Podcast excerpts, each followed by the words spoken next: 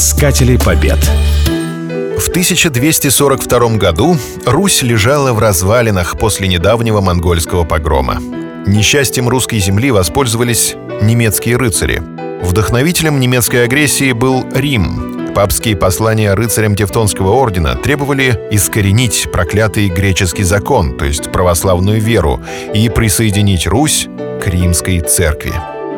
Угроза не только политического, но и духовного порабощения заставила новгородцев всем миром встать на защиту родной земли.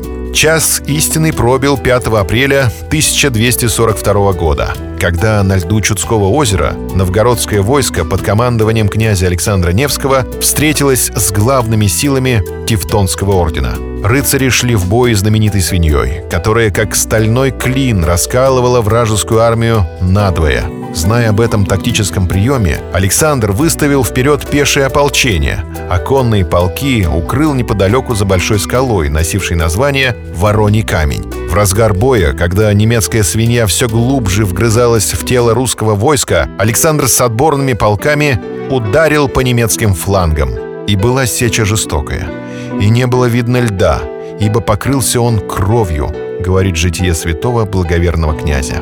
Окруженная свинья огрызалась до самого вечера, но не выдержав натиска русских, обратилась в бегство. 400 рыцарей остались лежать на льду Чудского озера, еще 50 попали в плен.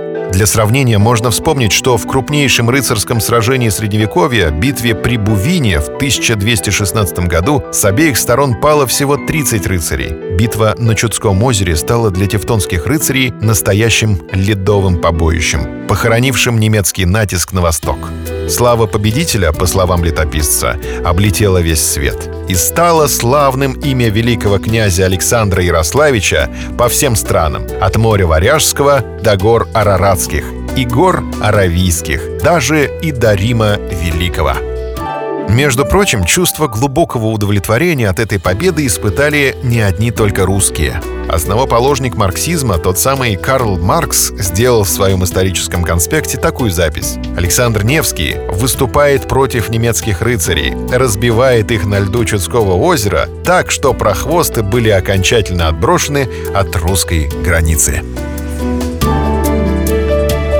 Искатели побед.